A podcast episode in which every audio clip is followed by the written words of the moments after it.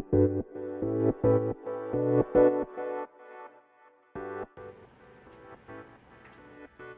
るさと納税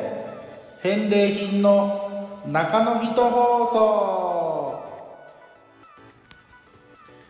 皆さんこんばんは。オレンジハウスチャンネルのトミーです、えーま、前回の続きみたいな感じになるんですけど前回は10月を待たずに返礼率が下がるびっくりマーククエスチョンみたいな感じでお話をしました。であの10月以降ね確実に値上がりしたり返礼率が下がったりっていうのはもう目に見えています。ただ、うん、極めて稀ですが自治体として今回の5割ルールのグレーゾーンの経費をこういうことが起こるだろうと見越してちゃんとそれも計算に入れた上で今まで対応していた自治体があるようなのであくまでようですけどもあるようなのでそういう自治体は何も返礼率も寄付金額も変わらず、え、9月から10月になっても何も変わらずに、え、返礼品の受付を継続すると、えー、思います。で、えまあ、大半の自治体が、え寄付金額を上げて結果返礼率も下がってみたいなことも、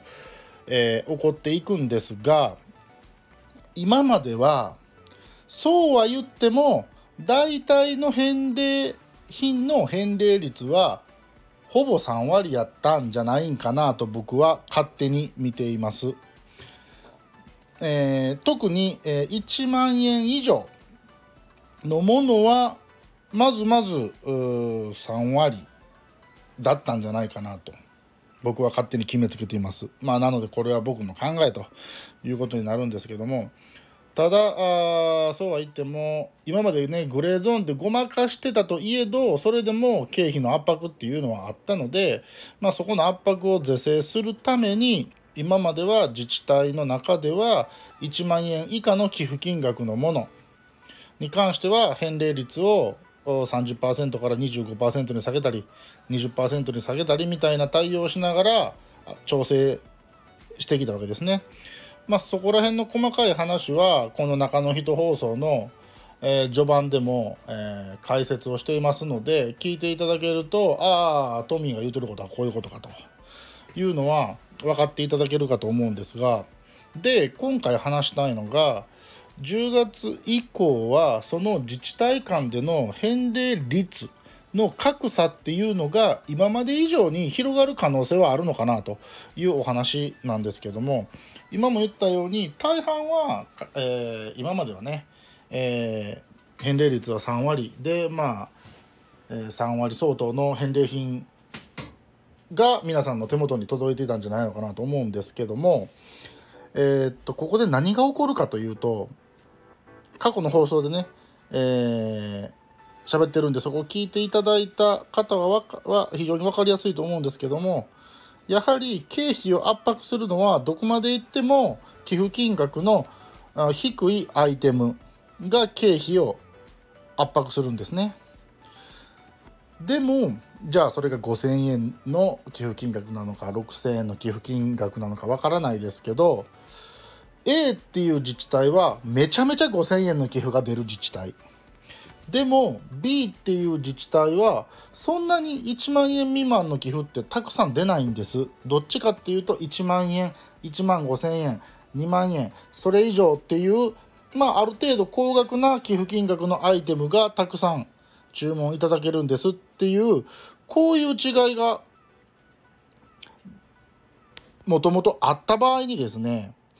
えー、今回のルール改正で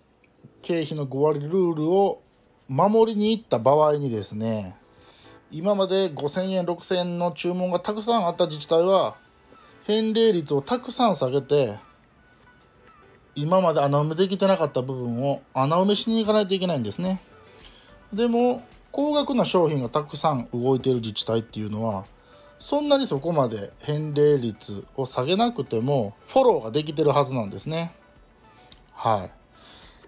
なので10月以降平均で考えた時に A っていう自治体は平均しても返礼率が23%になりますでも自治体 B は返礼率が20平均8%で止まっていますっていうこともありえるんですねなのでこれはもう皆さんが寄付をする立場でサトフルなのか楽天なのかチョイスなのかフルフルナビなのかわからないですけどいろんなポータルサイトで寄付をする中で返礼率っていうのは表示されてませんのでわからないことなんです。えじゃあ僕28%の返礼品選びたいよ。23%のやつ嫌よっていうそこの返礼率にこだわるのではなくてこれ前回でも言うてるんですけども寄付金額皆さんが納める寄付金額と返礼品の中身質内容量そこら辺のバランスを考えて寄付者さんが納得できるのであれば返礼率を気にせずあこれにしようかなと思った返礼品を選んでいっていいんじゃないでしょうかと。いうお話なんですね。はい、あのこれ国がちゃんとルールを国が一本化すれば何の問題もないんですよ。返礼率はもう統一で2割にしなさい。最低寄付金額は今まで5000円だったやつを8000円にしなさい。国がこれをバチッと方向性を決めるだけで今僕が解説したような心配一切しなくていいんですね。もうみんな同じスタンスで来るわけですから。はい。なんで今回国は結構、えー、寄付者さんにも混乱を招くようなルールの厳格化をしたなと。ルールを厳格化したのが悪いんじゃないんですよ。ちゃんと全て国が決めきらんかったことに問題があると僕は思っています。はい。というところで本日も聞いていただいてありがとうございました。ちょっと今日は僕の熱い思いが少し入ってしまいましたけどもはいあのー、引き続きね聞いていただいてですね皆さんが9月に駆け込みでのふるさと納税をするのであればその役に立てる情報が一つでも発信できたらよかったなと思っています。というところで本日も以上でした。次回も聞いてね